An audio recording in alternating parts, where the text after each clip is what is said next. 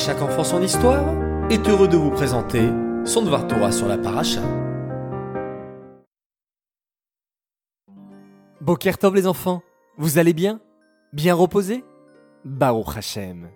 Nous revoilà ce matin pour notre rendez-vous avec le Dvar Torah sur la paracha. Et cette semaine en l'occurrence sur la parachat Vayechi, la dernière paracha du Sefer Bereshit. Vous savez combien elle contient de Pesukim? Oui, 85 Pesukim. Aujourd'hui, j'aimerais vous expliquer brièvement ce que c'est la Gematria. Écoutez bien. La Gematria, c'est la valeur numérique que l'on attribue à une lettre de l'alphabet. Par exemple, Aleph, la première lettre, est égale à 1, Bet à 2, Gimel à 3. Vous avez vu? C'est facile, hein? Grâce à la Gematria, nous pouvons calculer aussi la valeur numérique d'un mot. Et ainsi, Vayechi a pour valeur numérique 34. Vav, 6, plus Yud, 10, plus Ret, 8, plus Yud, 10 est égal 34. Les premiers mots de la paracha sont Vayechi Yaakov Be'eretz Mitzraim, ce qui veut dire Yaakov a vécu en Égypte. Et les commentateurs expliquent que les plus belles années de la vie de Yaakov sont les 17 premières années avec Yosef en Eretz Kenan, puisque vous savez que Yosef a été vendu à l'âge de 17 ans, et surtout les 17 dernières années passées en Égypte lorsque Yaakov retrouva son fils, vice-roi de l'Égypte. Et combien font 17 et 17 Oui, bravo, 34.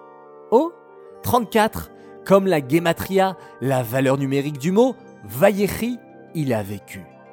La vraie vie de Yaakov est donc celle qu'il partagea avec son fils Yosef.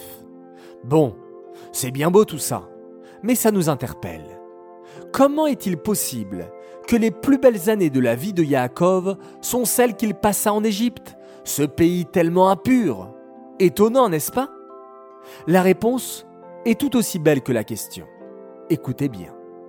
Lorsque Yaakov a retrouvé son fils Yosef et a vu comment il était un grand sadique, alors qu'il avait toutes les raisons d'abandonner la Torah et les mitzvot, il s'est dit Quelle nouvelle extraordinaire Quelle joie Quel bonheur véritable Imaginez-vous les enfants. Yosef, vendu par ses frères, jeté en prison en Égypte, dans un pays inconnu, entouré de mauvaises personnes, il aurait pu se dire Bon, ma famille juive me rejette, je n'ai qu'à imiter les mauvaises personnes autour de moi.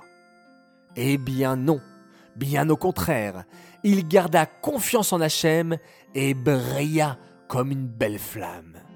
Et comme vous le savez les enfants, nous profitons davantage d'une lumière lorsque tout est noir autour, plutôt que d'une lumière en plein jour.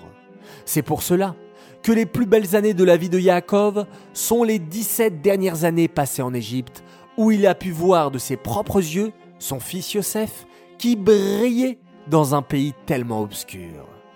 Les enfants, je vous souhaite donc de continuer à briller pour faire profiter de votre belle flamme autour de vous. Et comment briller?